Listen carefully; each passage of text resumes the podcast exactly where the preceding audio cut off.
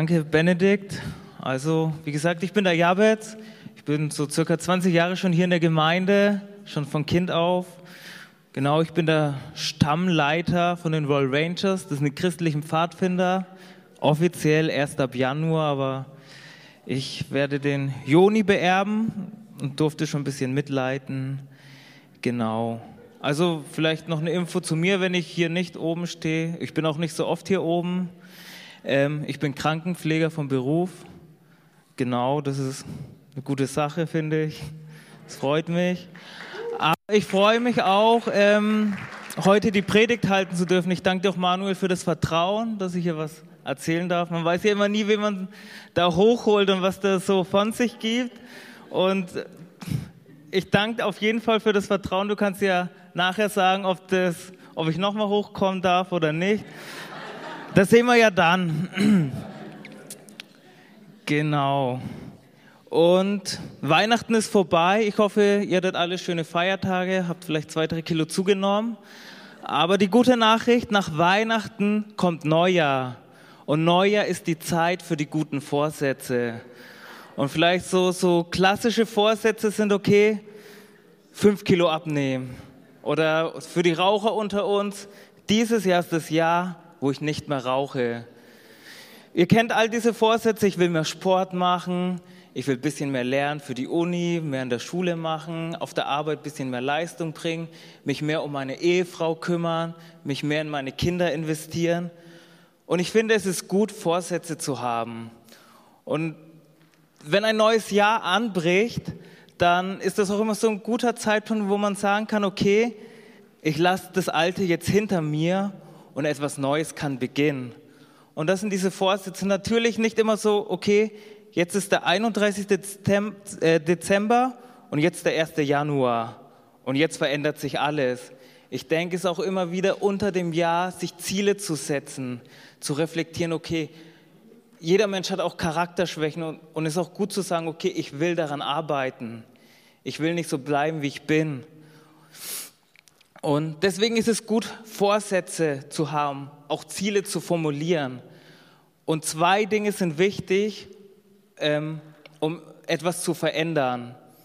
Zwei Dinge muss man wissen. Einmal, ich möchte mich verändern, dann muss ich wissen, wo ich hin möchte. Ich möchte mein Ziel kennen. Wo will ich hinkommen? Aber das andere ist genauso wichtig zu sehen, okay, wo will ich mal sein? Ist das, was ist mein nächster Schritt? Wie komme ich dorthin?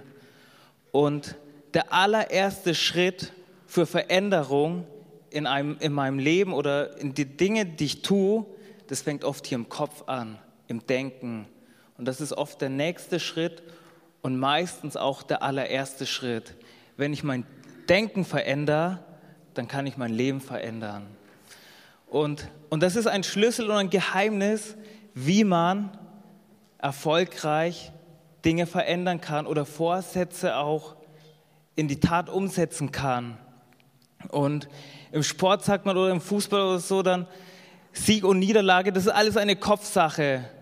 Das spielt sich ganz viel im Kopf, ob man motiviert ist, ob man gewinnen will oder nicht gewinnen will. Ein Athlet, wenn er zur Olympia geht und sagt, dabei sein ist alles, der wird nicht auf das Treppchen kommen. Er sagt, ich gehe dahin, um zu gewinnen.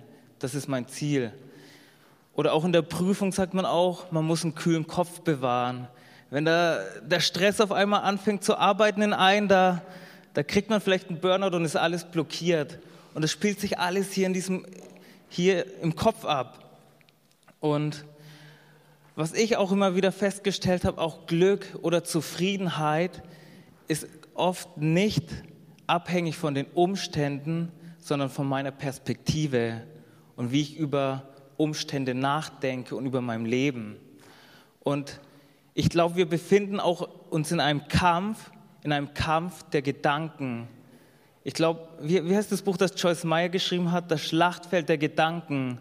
Und da steckt auch ganz, ganz viel Wahrheit dahinter. In unseren Gedanken ist ein Schlachtfeld, ein Kampf zwischen Gut und Böse, zwischen negativen und positiven Gedanken, zwischen göttlichen Wahrheiten und dämonischen Lügen. Und in der heutigen Predigt wollen wir von jemandem lernen, der, der es verstanden hat, diesen Kampf zu kämpfen in den Gedanken. Und die Rede ist vom Apostel Paulus.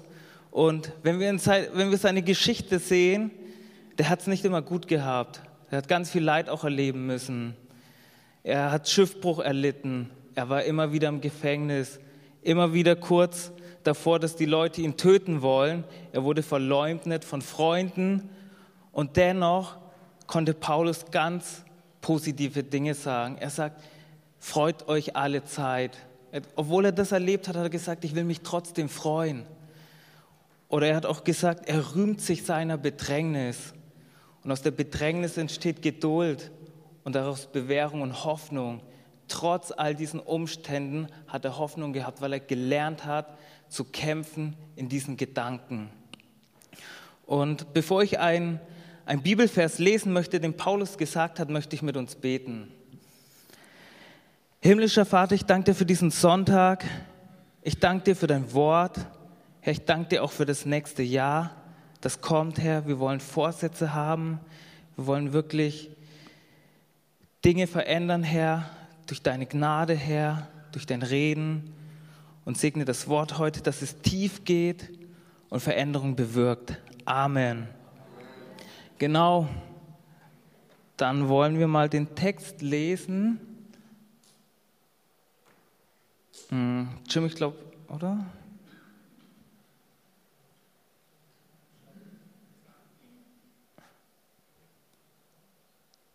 Jim, kannst du weiterdrücken? Okay. Ähm, wir lesen, oder ich lese mal 2. Korinther 10, 3 bis 5. Und da steht geschrieben, denn obgleich wir im Fleisch wandeln, also wenn wir, wir, wir wandeln hier auf dieser Erde, wir sind immer noch aus Fleisch und Blut, so kämpfen wir doch nicht nach der Art des Fleisches. Also wir kämpfen keinen physischen Kampf, sondern das, was ich gemeint habe, es ist ein geistlicher Kampf. Denn die Waffen unseres Kampfes sind nicht fleischlich, sondern mächtig. Sagt mal mächtig. mächtig. Genau. Und mächtig heißt, auf, im Griechen steht da Dunatos und davon stammt auch das Wort Dynamit ab. Das heißt, es ist mächtig und kräftig, durch Gott zu zerstören von Festungen. Okay, wir wissen schon mal, unser Kampf besteht darin, Festungen zu zerstören, sodass wir Vernunftschlüsse zerstören und jede Höhe, die sich gegen die Erkenntnis Gottes erhebt und jeden, jetzt kommt's, Gedanken gefangen nehmen zum Gehorsam gegen Christus. Genau, und da beschreibt Paulus diesen Kampf. Und dieser Kampf, der ist nicht so, wie wir es uns vorstellen. Und es heißt, wir sollen Festungen zerstören.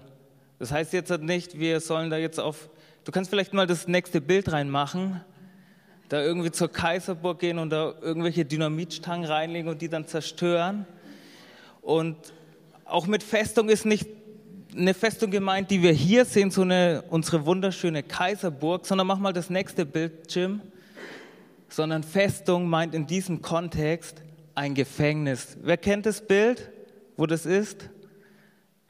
Ja? Genau, das ist der Tower of London. Das ist ein Gefängnis. Auch eine Festung, aber es ist auch eine, ein Gefängnis.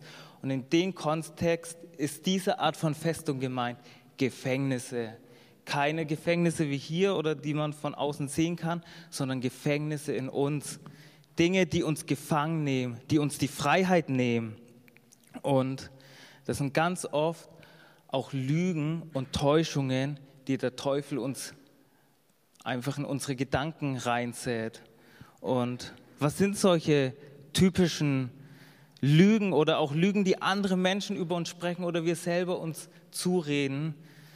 Das sind vielleicht solche Dinge, die wie du bist nicht gut genug oder keiner liebt dich, keiner, keiner kann dich annehmen, so wie du bist. Ähm, du kannst niemandem vertrauen. Alle Menschen sind böse zu dir, keiner meint es gut mit dir. Du wirst immer allein bleiben. Gott sieht dich nicht. Gott hört nicht auf dein Gebet. Gott kann mich nicht heilen. All diese Dinge sind Lügen, mit der der Teufel um uns eine Mauer baut, eine Festung und uns gefangen nimmt. Und Paulus sagt, hey, wir müssen diesen Kampf kämpfen, mit den Waffen Gottes, diese Festungen einzureißen. Und all diese Gedanken müssen wir dann gefangen nehmen und unsere Gedanken gehorsam machen gegenüber Christus. Das sagt dieser Bibeltext aus. Aber die Frage ist, warum ist es so wichtig, diese Gedanken gefangen zu nehmen? Warum spielen Gedanken so eine, so eine wichtige Rolle? Du kannst mal die nächste Folie machen, Jim. Und weil mein Leben ist der Ausdruck meiner Gedanken. Macht es Sinn? Wenn ich eine Handlung mache, wenn ich was tue, geht da immer ein Gedanke voraus. Das heißt, ich denke erst etwas und dann tue ich was. Und all die Summe meiner Gedanken, meiner Handlungen und meiner Verhalten, das macht mich letztendlich auch aus. Deswegen ist mein Leben ein Ausdruck von meinen Gedanken. Und das Leben, so wie ich lebe, folgt immer dem stärksten Gedanken, der in mir ist. Und wenn mein Denken geprägt ist von Nöten, von Ängsten und von Sorgen, wenn ich immer das Gefühl habe, es reicht nicht, das Geld auf dem Konto reicht nicht, dann, dann bewegt sich das in meinem Herzen und ich werde immer so mich verhalten, wo kann ich das mein Geld sparen und, und die Folge daraus ist, mein Leben ist voller Sorgen. Und der nächste Schritt, wenn ich mir ständig Sorgen mache und ständig über meine Finanzen nachdenken muss, irgendwann werde ich geizig. Wenn ich glaube, Gott versorgt mich nicht, ich habe nicht genug, dann kann ich auch nicht freigebig geben. Und so, und es fängt hier in dem Denken an, weil das Denken ist der Ausdruck meines, mein Leben ist der Ausdruck meiner Gedanken. Und, und ich habe letztens im Radio eine Studie gehört, vielleicht habt ihr das auch irgendwie mitbekommen, in Amerika haben die eine Umfrage gemacht unter den Superreichen. Und ab wann ist man superreich? Was denkt ihr? Nicht, wenn man Millionär ist, sondern wenn man Multimillionär ist und ein Vermögen von 10 Millionen US-Dollar hat. Und die haben gefragt, ähm, ist es gut, eine Vermögensteuer in den USA einzuführen? 70 Prozent haben gesagt, ja, das verwundert schon mal ein, okay, Vermögensteuer, wir sind Vermögen, müssen wir zahlen. 70 Prozent waren dafür, die denken schon, okay, die, die viel haben, die können auch mehr geben, dieser Solidaritätsgedanke. Aber sie haben gesagt, ähm, die Vermögensteuer soll aber erst greifen, aber ein Vermögen von 50 Millionen. Und was denkt ihr, wie viele von diesen Leuten, die hatten ein Vermögen von 50 Millionen, das waren ein Prozent von diesen Superreichen, die ein Vermögen über 10 Millionen hatten. Und dann von denen, die ein Vermögen von 50 Millionen hatten, war nur ein Drittel dafür. Das heißt, man kann alles besitzen auf der Welt und trotzdem kann man sagen, ich, aber ich bin nicht Vermögen. Und so diese Dinge auch mit, mit diesen materiellen Sorgen hier in Deutschland, uns geht so gut, das ist alles relativ. Und kannst mal die nächste Folie machen? Und dann ist auch mal wichtig zu reflektieren, wie sind meine Gedanken gepolt. Und ich habe da mal so ein Spektrum aufgezeigt, ähm, wie, wie so Gedankenmuster funktionieren können. Und einmal sind da die Sorge, sorgevollen Gedanken versus die friedevollen Gedanken versus Zuversicht. Wenn, wenn, ich so, wenn ich über meine Zukunft denke, über meine Finanzen, über meine Arbeit, über meine Familie, über meine Kinder und über meine Enkeln, Mache ich mir das Sorgen? Oder habe ich Frieden und ich kann in Ruhe schlafen und sagen, der Herr ist mein Versorger, der Herr ist auf meiner Seite, er ist mit mir, er verlässt mich nicht, er ist bei mir. Sind meine Gedanken negativ oder sind sie positiv? Wie denke ich über mich selber? Habe ich ein gutes Selbstbild über mich? Habe ich ein gutes Selbstbild über andere Menschen? Oder habe ich immer das Gefühl, alle wollen mir schaden? Ich sehe immer nur das Allerschlechteste in den Menschen. Und dann sind meine Gedanken weltlich oder ewiglich, auf die Ewigkeit bezogen? Dreht sich alles in meinem Leben oder in meinen Gedanken nur darum, was ich brauche?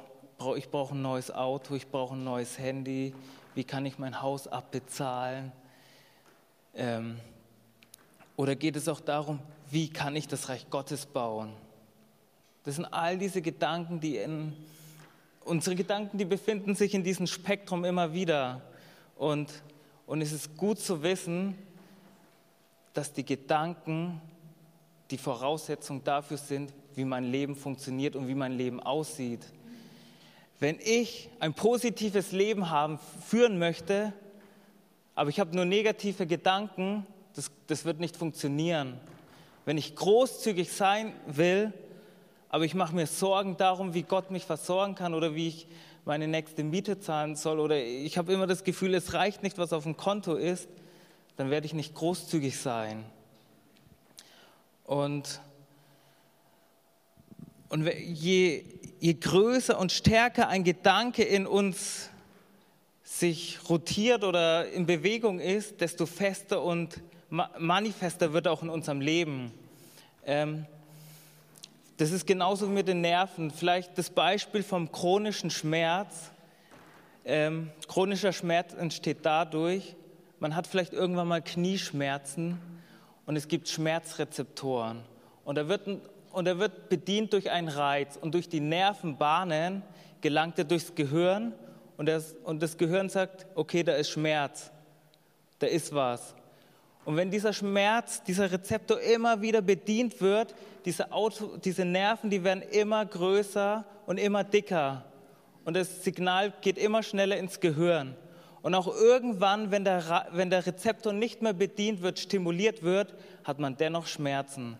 Weil die Nerven, die sind so, so ausgeprägt, dass man dennoch Schmerz hat. Und das ist dieser chronische Schmerz. Und das ist nicht nur in der Neurologie so, nicht nur in der Psychologie so, sondern auch in den Gedanken. Wenn wir einen Gedanken immer wieder denken, wenn ich denke, es reicht nicht, es ist nicht genug, obwohl ich genug Geld auf meinem Konto habe, dann werde ich dennoch das Gefühl haben, es ist nicht, dass es nicht reicht. Und, und das sind auch diese Lügen, die der Teufel uns sagen möchte. Er möchte uns diese Lügen in unseren Kopf säen. Und, aber wie können wir, aber wie können wir diese, diese Festungen, diese Gedanken zerstören? Und, und der erste Schritt dazu ist, kannst du die nächste Folie machen, Jim? Dass wir die Lüge identifizieren, dass wir die Festung identifizieren, die in unser Leben ist, dass wir die Lüge entlarven. Hey, wir können, man sagt, man kann keinen Feind besiegen, den ich nicht kenne. Wenn ich meinen Gegenüber nicht kenne, gegen den ich kämpfe, kann ich ihn auch nicht besiegen. Deswegen ist es wichtig, erstmal zu entlarven, wo greift mich der Teufel an. Und, und das sind halt diese Gedanken. Ich werde nie eine Beziehung haben können, ich kann nie eine Beziehung führen. All diese Dinge, ich bin nicht gut genug. Und Und wenn ich in meinem Leben schaue, wenn es diese, diesen einen großen Gedanken gibt, wo der Teufel mich gefangen genommen hat, dann ist es dieser Gedanke, dass ich nicht gut genug bin. Dass das, was ich bin, dass das nicht ausreicht. Dass, dass Gott für mich keinen keinen Plan hat. Es gibt keinen Ort, wo, wo ich zum Segen werden kann. Und das hat vielleicht auch viel mit der persönlichen Geschichte zu tun. Und jeder hat vielleicht da auch so sein, seine eigene Geschichte oder seine eigene Festung, wo der Teufel ein oder man sich selber auch gefangen hält.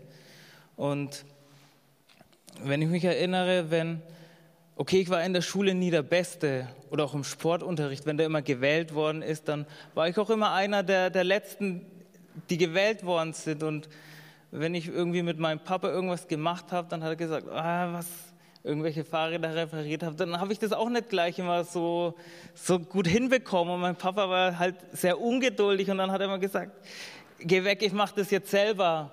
Und es macht natürlich auch mit einem.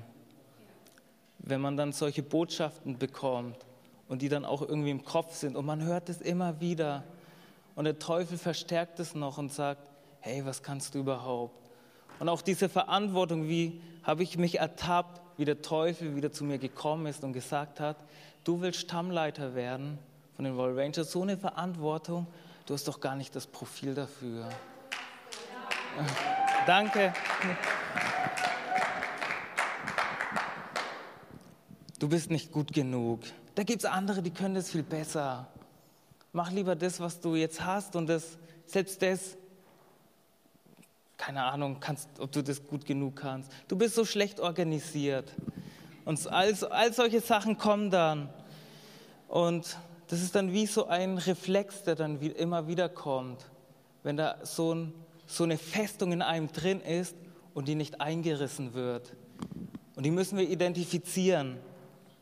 Oder auch wie ich mich jetzt für diese Predigt vorbereitet habe. Da vielleicht kennt der ein oder andere das auch, wenn man sich irgendwie oder auch in der Schule, wenn man da irgendwie ein Referat oder im Studium was vorbereiten muss, dann auf einmal kommen diese Gedanken und dann sagt man, hey, kann ich das überhaupt sagen? Ist das äh, theologisch richtig oder ist es überhaupt dran jetzt diese Predigt und da musst du nochmal auf den Geist Gottes hören und dann wird man auf einmal ganz unsicher. Und auch bis zum letzten Moment, bis man hier was sagt, da habe ich das Gefühl, da, da versucht der Teufel ein, Unsicherheit zu säen, Ängste zu säen und sagen, du gehörst nicht hierher. Und das sind diese Dinge, die uns lähmen. Und diese Dinge, wenn man, das, ich habe das gemerkt, ähm, dieser Gedanke, ich bin nicht gut genug, der hat mich passiv gemacht. Wenn ich glaube, ich kann etwas nicht, dann versuche ich es nicht etwas auszuprobieren. Ich dachte immer, ich bin eh nicht gut genug im Sport. Ich brauche gar nicht erst irgendwie im Verein gehen. Oder mein Bruder und mein Papa haben immer Schach gespielt. Ich habe gedacht, ich kann das eh nicht. Deswegen probiere ich das erst gar nicht aus.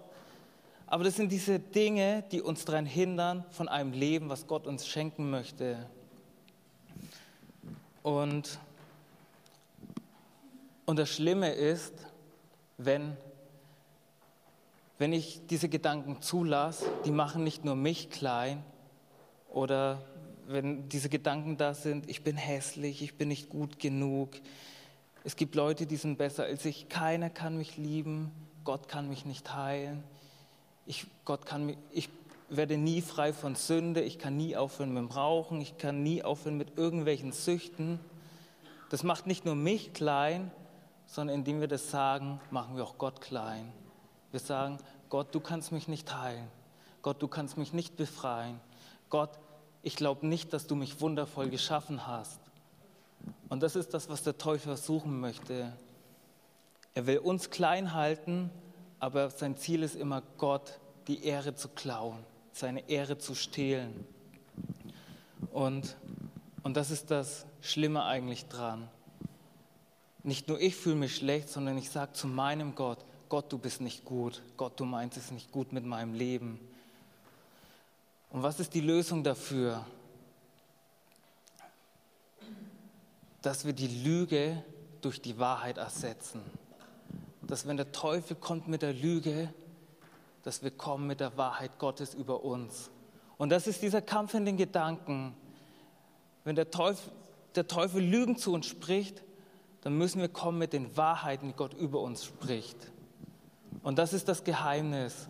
Und Paulus schreibt auch in einem anderen Brief in Epheser 6 über die Glaubens, über die Waffenrüstung.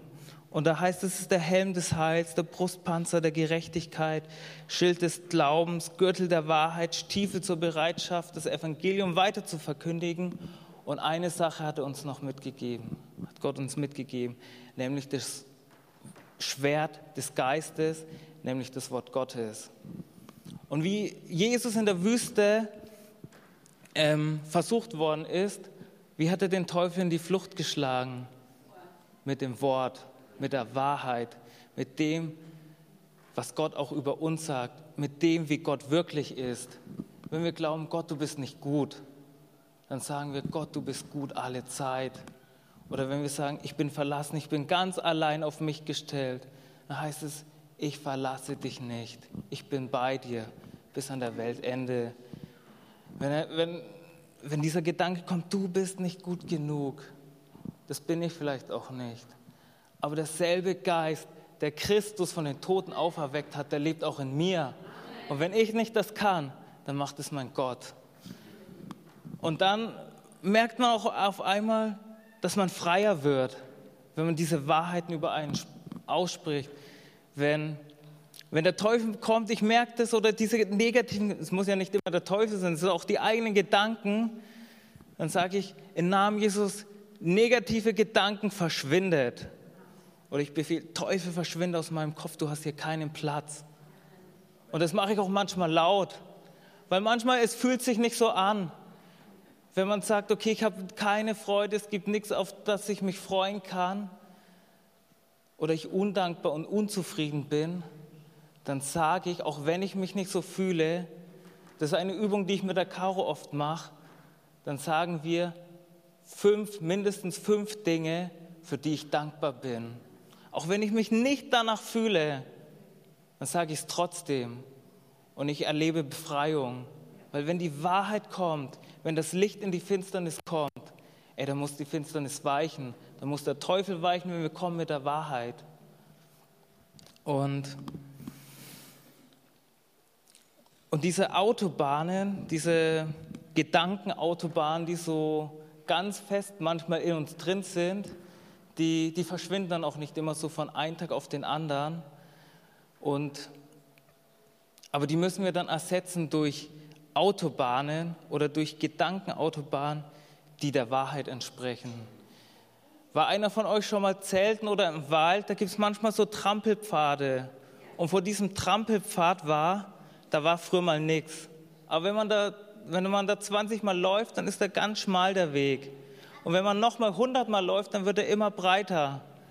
Und diese Trampelpfade der Lügen, die fangen wir an zu verlassen. Die werden immer kleiner und wir gehen einen neuen Weg. Und die Psychologie hat dafür einen Begriff, das nennt sich Reframing. Aber die Bibel hat da einen Begriff erfunden oder hat einen Begriff, der, der vorher schon da war. Dieses Prinzip des Reframings, dass man sagt, okay, das, was ich vorher so gemacht habe, gewöhne ich mir etwas Neues an. Und die Bibel nennt es Erneuerung. Und wir lesen mal Römer 12, Vers 2.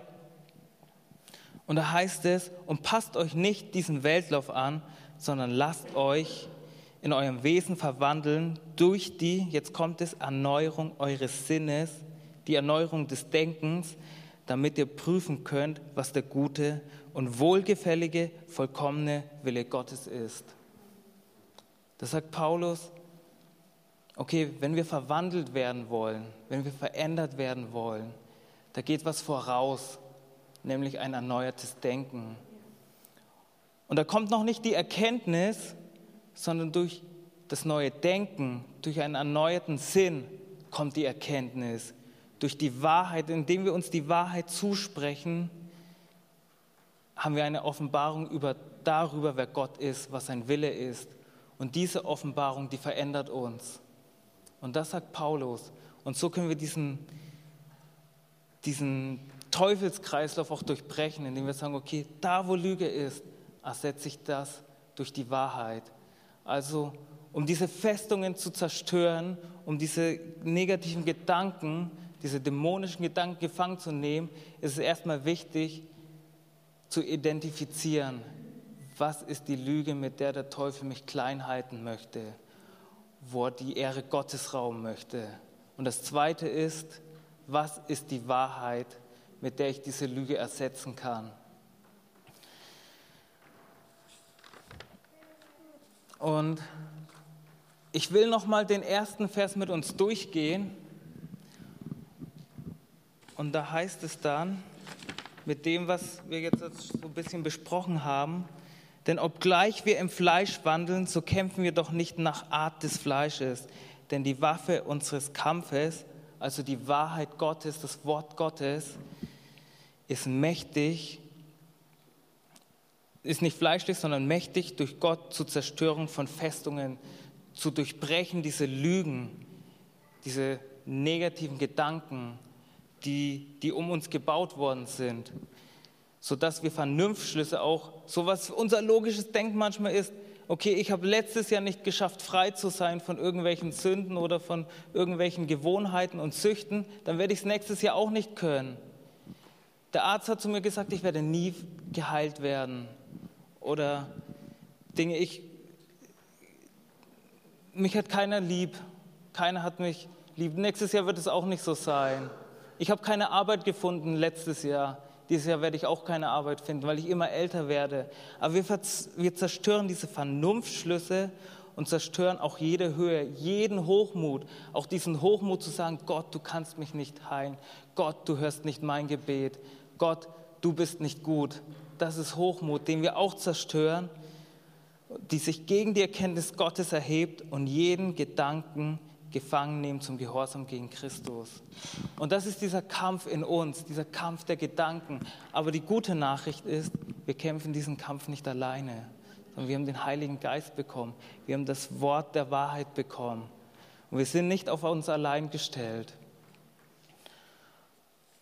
Und am Ende, das Lobpreisteam kann auch schon mal nach vorne kommen, würde ich gern noch eine Geschichte aus meiner Kindheit erzählen. Das das illustriert so ein bisschen diesen, diesen Kampf auch in uns oder was der Teufel versucht mit uns zu machen.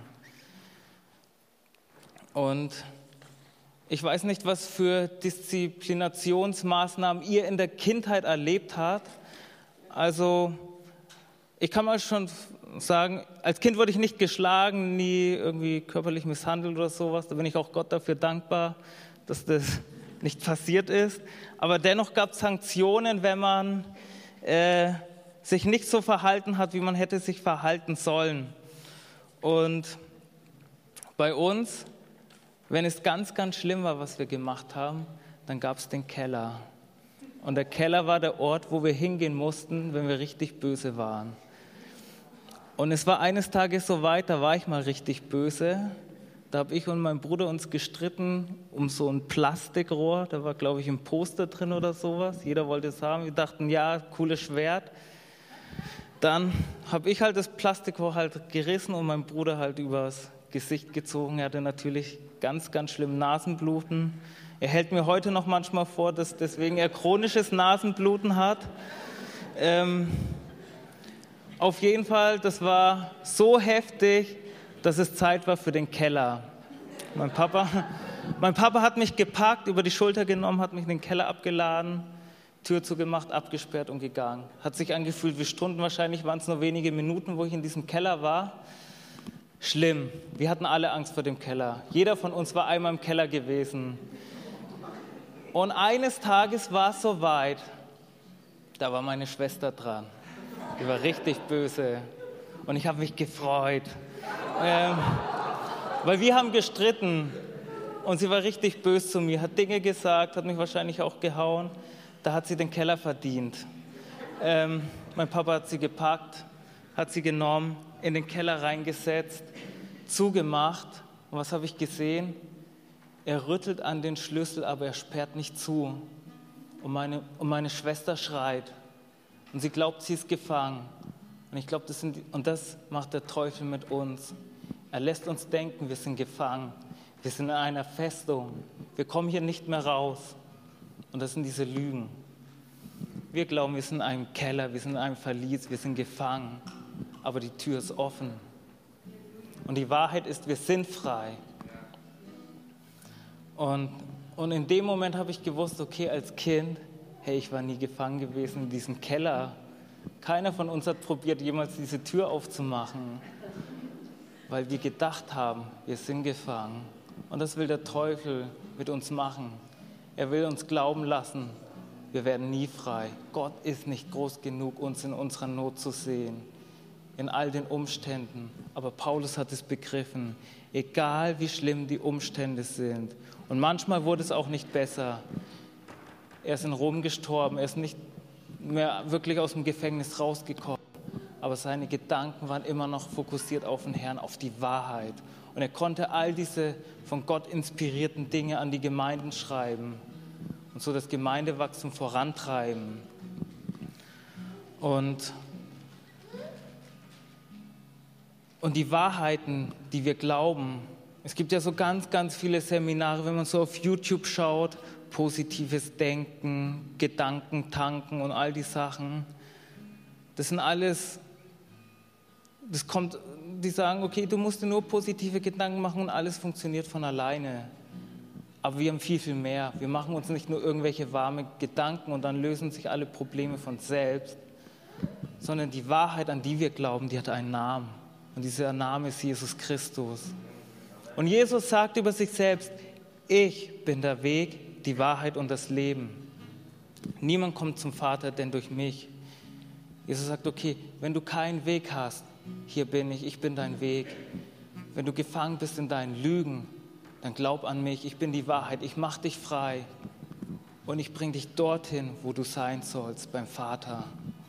Und ich bitte jetzt allen, alle die Augen zuzumachen. Ich möchte noch für uns beten. Ähm, erstmal für die, die sagen, okay, ich will das alte Jahr abschließen. Sagen, okay, ich mache einen Neuanfang. Und ich möchte etwas verändern in meinem Leben. Das sind Dinge, Bereiche in meinem Leben, Umstände, die, die drücken mich runter. Aber ich fange heute an, mein Denken zu erneuern. Ich fange an, wirklich die Wahrheit über mein Leben auszusprechen und die Lügen, die ich über mich selber, die der Teufel über mich selber ausspricht, niederzureißen, zu zerstören.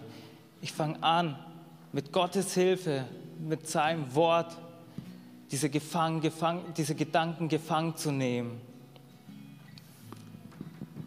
Und ich ermutige dich, das nächste Jahr zu sagen, okay, ich fange mit dem nächsten Schritt an. Und dieser nächste Schritt ist vielleicht, ich fange an, mein Denken zu ändern. Vater im Himmel, ich danke dir für dein Wort. Ich danke dir, dass dein Wort die Wahrheit ist. Und Jesus Christus, ich danke dir, dass du die Wahrheit bist. Du bist gekommen, um die Gefangenen zu befreien. Und Vater im Himmel, ich bete, dass du uns frei machst, dass wir wirklich die Wahrheit über unser Leben aussprechen Herr, dass du Dinge veränderst in unserem Leben, wo wir geglaubt haben, die werden sich nie ändern. Aber wir bringen, wir bringen sie zu dir. Wir ordnen sie dir unter deinem Gehorsam. Und Vater, Herr, wir wollen glauben, Herr, und wirklich in unseren Gedanken diesen Kampf auch wahrnehmen. Aber ich danke dir, dass wir nicht alleine sind. Und bewirk du das in uns, was wir nicht bewirken können. Und vielleicht noch, es ist auch immer gut, dort zu sein, wo die Wahrheit gelebt wird. Es ist gut, in den Gottesdienst zu kommen. Es ist gut, in einer Gemeinschaft zu sein, in einem Hauskreis zu sein, in einer Kleingruppe zu sein, sich mit guten Freunden zu treffen. Manchmal sehe ich die Wahrheit nicht. Da bin ich irgendwie so fokussiert auf, auf meine Sorgen, auf meine Nöten, auf meinen Mangel, auf meine Unzulänglichkeit. Da hilft es manchmal ein Freund, der sagt, hey, so schlimm ist es doch gar nicht. Schau doch, was du Gutes hast, wie gut es dir geht und wie gut Gott ist. Manchmal brauchen wir den Bruder, der sagt, hey, das ist vielleicht deine Realität, die du wahrnimmst, aber die Wahrheit und die Realität Gottes ist immer noch größer und realer als das, was du vielleicht gerade fühlst. Und ich will jetzt noch beten für die, die sagen, okay, diesen Jesus, den kenne ich noch nicht. Aber ich habe das Gefühl, oder ich, oder ich brauche jemanden, ich brauche diese Wahrheit, die mich befreit. Ich möchte dort sein, wo, wo ich hingehöre, wo ich zum Vater. Und dieser Weg ist Jesus. Und wenn du sagst, okay, ich kenne diesen Jesus noch nicht, ich habe ihn noch nie das erste Mal in meinem Leben aufgenommen, dann, bete ich, dann bitte ich dich, dass du im Herzen das Gebet mit mir mitbetest, was ich bete. Und du sagst, okay, ich brauche diese Wahrheit, die mich freisetzt. Ich brauche eine Perspektive. Ich brauche eine Hoffnung, die mehr ist als das, was ich kenne. Dann bete mit. Ja, Jesus Christus, ich brauche dich. Jesus, und du sagst, du schenkst mir neues Leben. und ich will dieses neue Leben annehmen. Und befreie du mich von der Sünde, setz du mich frei und ich will den Weg mit dir gehen. Amen.